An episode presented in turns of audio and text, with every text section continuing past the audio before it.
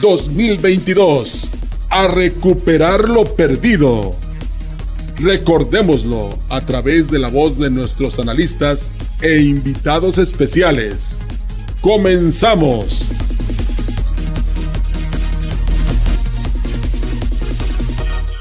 Bueno, esta mañana nos encontramos con Monseñor Roberto Jenny García, quien es obispo de la diócesis, justamente de la diócesis de, Ciudad Valles, a quien saludo esta mañana con, mucho gusto. Monseñor, ¿cómo está? Muy buenos días a todos, con mucho gusto acepto este momento de diálogo, de conversación eh, y pues eh, también envío un saludo a todo, a todo el auditorio de la CD. Bueno, Monseñor, empezando ya en materia de la entrevista, me gustaría que habláramos sobre, pues acabamos de pasar Navidad y el mensaje que deja el Papa, que deja aquí la Iglesia, la diócesis, para los fieles católicos. Así es. Eh, el, Papa en estos últimos meses, eh, una de las cosas que ha estado insistiendo mucho es eh, invitarnos a, a trabajar por la paz.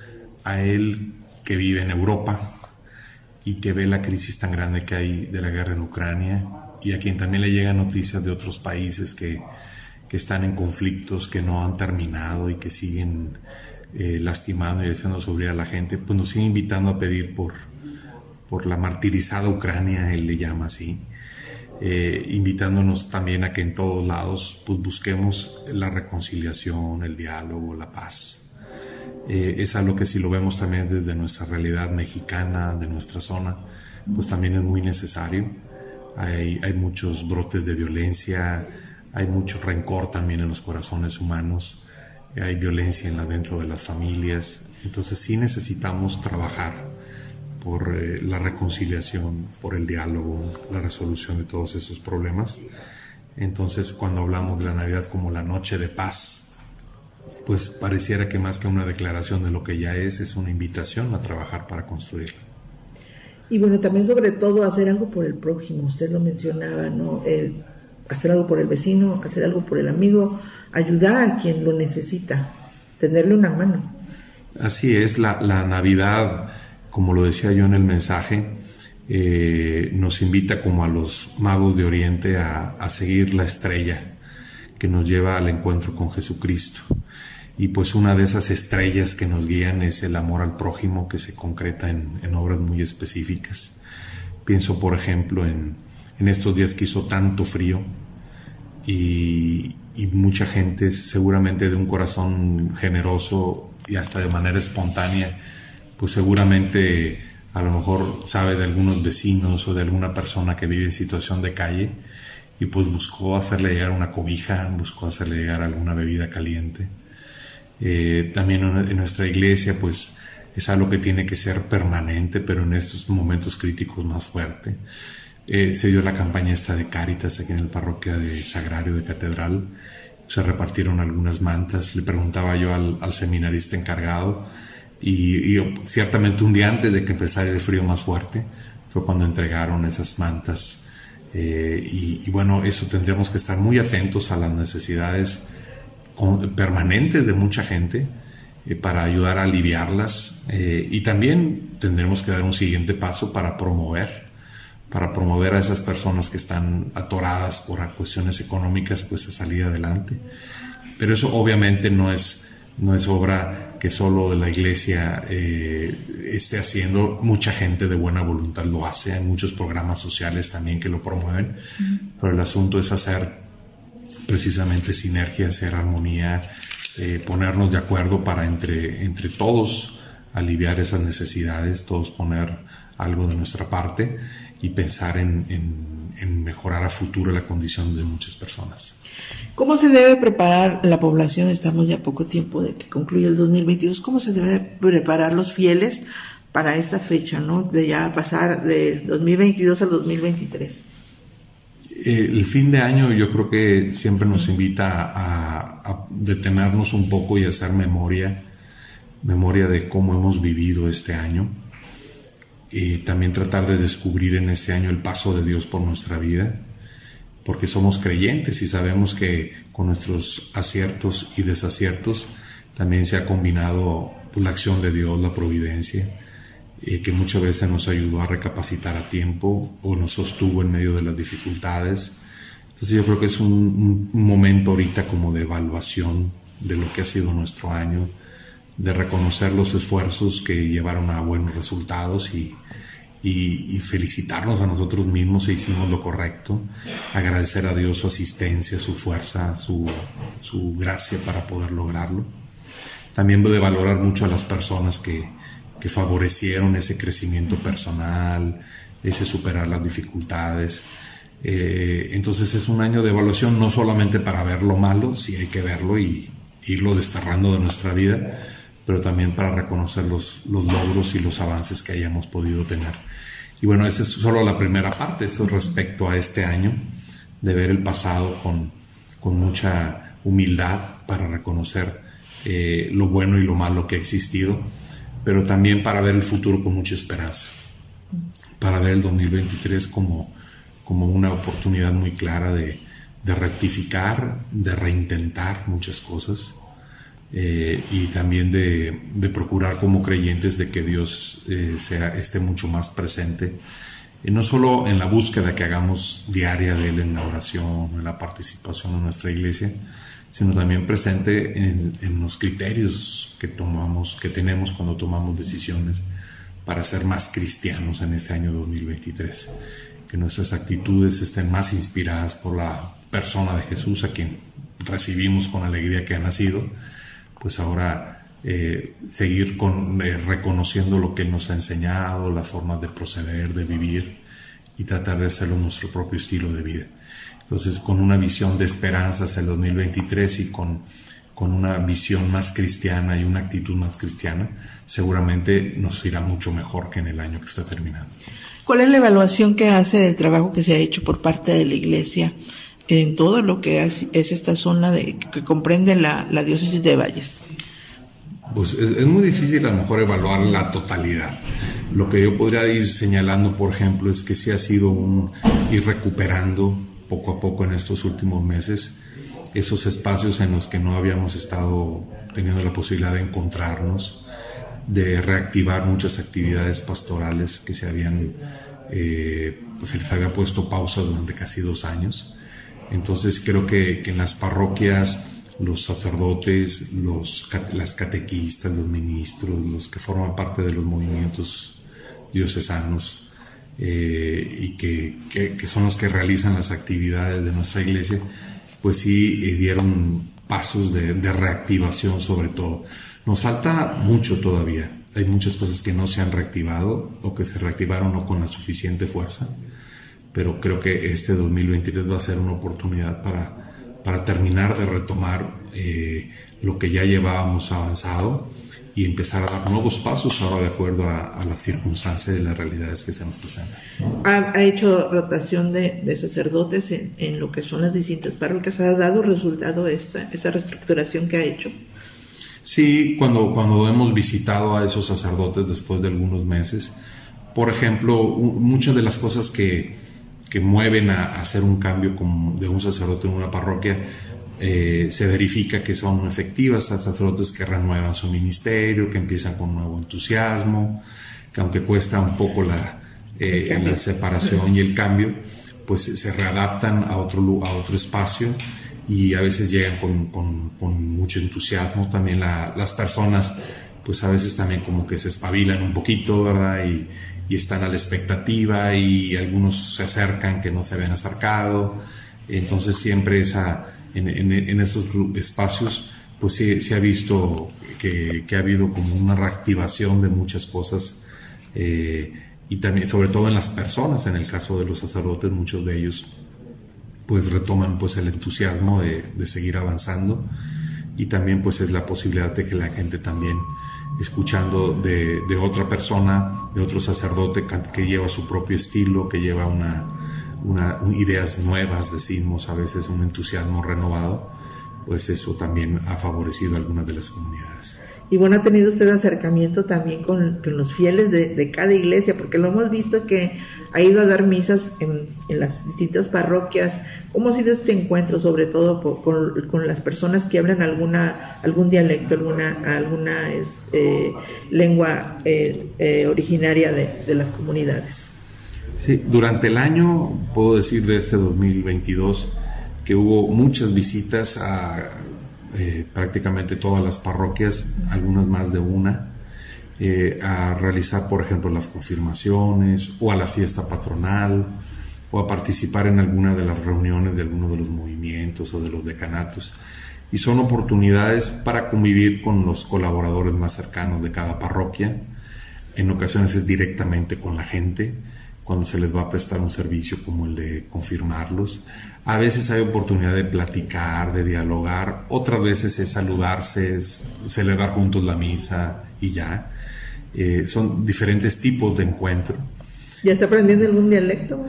Pues la, tarea, estoy eh, recordándome la diario que, que, tengo que hacerla porque sí, es, son unas lenguas muy ricas, muy hermosas, pero, pero sí son complicadas y de repente con los ritmos de trabajo eh, a veces no se, no se tiene el tiempo suficiente para, para dedicarse plenamente a eso. Gracias a Dios, en las comunidades parroquiales, en muchas comunidades parroquiales de, de la diócesis, eh, los, las atienden directamente sacerdotes que conocen el náhuatl el tene, que es su lengua materna también. Entonces eso a mí ciertamente me da cierta tranquilidad de que eh, aunque yo directamente no los atienda ni los confiese en Tenec o en Náhuatl, eh, los párrocos sí lo hacen. Eh, incluso vemos con esperanza que también varios de nuestros seminaristas pues también conocen muy bien esta lengua. Entonces pues ahora sí que cada quien va, va a aportar diferentes riquezas, diferentes estilos de trabajo y cuando favorece el tener estas lenguas originarias pues, eh, pues es mucho más el beneficio de, los intentos de evangelización que hay y de trato con la gente. Vemos que la iglesia también retomó este trabajo de, pastoral social, lo, retomó con mucha fuerza, ¿no? Hay un, todo un equipo que está trabajando en, en, organizarse con los fieles, en llevar beneficios a personas que lo requieren, Monseñor, a través de Caritas. Sí, en la, diócesis hay 54 parroquias divididas en seis decanatos, es decir, grupos de, grupos de parroquias. Y en cada uno de esos grupos enviamos a un seminarista y en uno de ellos a un diácono para que promoviera en esa parroquia donde ahora vive y en las parroquias del decanato todas estas actividades que llamamos de pastoral social, eh, que eh, dependiendo cada zona, es la que tiene más énfasis. Por ejemplo, hay eh, zonas donde hay, por ejemplo, un cerezo, por ejemplo, aquí en Valles, en Jolol, en Tamazunchale.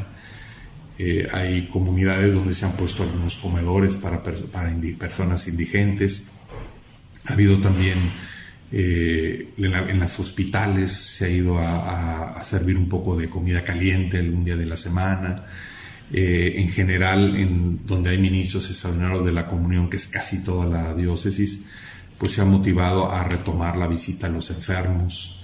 Eh, entonces, todos estos eh, servicios que, que también son evangelizadores, que también son celebrativos, pretenden a, sumar también acciones de, de, de, compañía, de acompañamiento a personas que están en situaciones vulnerables, el, de promover la ayuda de toda la comunidad hacia ellos. Entonces, estos seis eh, seminaristas, que entre ellos algunos se van a ordenar ya diáconos ahora en el mes de febrero, pues tienen esa misión de, de, promover en esas parroquias de entre seis y diez parroquias que forman los diferentes decanatos, pues estar promoviendo que esas acciones que siempre se han realizado, pero a veces de manera aislada, a veces no de manera tan constante, ellos están tratando de motivar a que sea algo más organizado, para que tenga más, eh, eh, sea más trascendente lo que se pueda lograr y sobre todo que, que, haya personas que se vayan sumando como voluntarios, como agentes de pastoral social. Eh, por ejemplo, por decir aquí en Ciudad Valles, se ha formado por un grupo de más de 20 personas voluntarias que han estado haciendo actividades para, con lo mismo, este, el, organizarse para la ayuda en diferentes momentos aquí en la zona de, la, de Ciudad Valles. Entonces cada uno de los, de los que hemos enviado pues están haciendo lo propio en sus comunidades. Así, sí, bueno, ¿cuáles son los retos para el 2023 que vienen para la iglesia? Pues los retos son, eh, como ya lo mencionaba hace un momento, el terminar de reactivar todas esas actividades pastorales que se venían haciendo y que todavía no se han logrado en su totalidad. Entonces es completar esa reactivación de las actividades pastorales. Y segundo, pues es la, tarea de, existe una programación diocesana, donde todas las comisiones diocesanas, catequesis, liturgia, pastoral social, eh, tienen metas o tienen actividades eh, que buscan llegar a todas las personas en diferentes ambientes. Entonces, el llevar a cabo esas metas programadas, que son más de 120 metas que se organizan a través de las diferentes comisiones, pues llevarlas a cabo con, éxito es el reto, porque pretenden llegar a todas las personas eh, que, que, estamos contemplando como aquellos destinatarios y al mismo tiempo sujetos de evangelización. Eh, en pocas palabras, todas las actividades programadas en parroquias y a través de las comisiones diocesanas, pues que las podamos llevar a cabo en tiempo y forma y eso favorezca a que todos eh, estemos en sintonía y en comunión avanzando con la iglesia. Y bueno, la curia diocesana, ¿no? También seguir con esta construcción de este edificio con el apoyo de los fieles. Así en, en la cuestión material, que obviamente es secundario a este trabajo de evangelización y todo, también es importante, tiene su importancia. Y, el habernos retomado este año el, el, tema de la construcción de las nuevas oficinas eh, de la curia diocesana, es decir, de, de todas las oficinas donde residen los archivos diocesanos, donde está el tribunal eclesiástico, donde están las oficinas donde se tratan y se abordan asuntos que corresponden a toda la diócesis, pues tiene un edificio pequeño, limitado, y ya había un proyecto desde hace varios años que se comenzó, se hicieron, se invirtió mucho en los cimientos, como en cualquier construcción, y ahorita el asunto está levantando, entonces eh, techando, son cosas que se avanzó en este año eh, a diferencia de los dos anteriores donde por razones obvias de, la falta de ingresos en todo el mundo, pues había eh, detenido. Y ahorita gracias a la reactivación de, o más bien a la realización de, por ejemplo, el rascadito, que es una actividad diocesana, y otras actividades que el Consejo de Economía ha estado realizando, como unos bingos, etcétera, pues han, avanzado en la obra. Entonces ya la obra negra de, de parte de las oficinas nuevas ya está terminada, entonces eh, se seguirá buscando en los siguientes años a un ritmo pues eh, que, sea posible mantener, pues seguir en esta construcción. Y, obviamente pues hay que estar al mismo tiempo en el mantenimiento de los edificios que ya existen y de los templos y de los espacios nuestros que, que, ciertamente cuando ha habido etapas de estas donde no era muy posible, no era, no había muchos ingresos pues muchas cosas se van deteriorando, se va retrasando el mantenimiento, pues hace que no podamos acelerar, hacer construcciones rápido, ni nos urge tanto hacerlo tan rápido, porque primero también hay que invertir en el mantenimiento y en, y en, las cosas que pueden ser todavía más urgentes. Monseñor, eh, bueno, se anuncia nuevamente que el uso obligatorio del cubrebocas. Eh, ¿Cuál es la postura y cuál es la decisión que toma usted al respecto de esto en relación a la pandemia, obviamente? Pues usarlo, no, no puede ser otra. Eh, de hecho, no lo habíamos descartado que fuera totalmente que no se usara, más bien eh, que en el caso, por ejemplo, de los, de los presbíteros, sobre todo en una parte de la celebración, cuando uno está ya en contacto directo con la gente o cuando está frente a las ofrendas, que es lo que se va a distribuir, pues se, sigue, se siguió pidiendo y se sigue utilizando el cubrebocas. Este, y hay quien lo usa toda la misa, ¿no? Entonces, eh, ahorita pues será volver a recordarles a los sacerdotes de usar el cubrebocas y de pedirle a la gente que lo haga. La, gente lo ha seguido haciendo. Yo creo que es más fácil ver a alguien sin cubrebocas en cualquier otro lugar y no en la iglesia. Si un día uno vino a catedral a ver que más de la mitad de la gente traía cubrebocas y lo sigue usando y qué bueno. Entonces simplemente será volver a pedirlo este, para que lo sigamos usando. Este, mientras se da esta preocupación que hay de, la, de todas que, de enfermedades de respiratorias que, que, en este tiempo se dan mucho, pues simplemente que nos cuidemos con, con ese medio, eh, que es uno de tantas otras de, que, del autocuidado que tenemos que tener. Bueno, por último, su mensaje de Año Nuevo para los fieles católicos. Bien, pues eh, hay un pasaje del Evangelio donde Jesús va con unos pescadores que estaban ya lavando sus redes después de una noche donde no hubo casi nada de pesca. Y Jesús les pide, una de las barcas era de Pedro, que dice que se vayan otra vez hasta mar adentro y, que echen de nuevo las redes.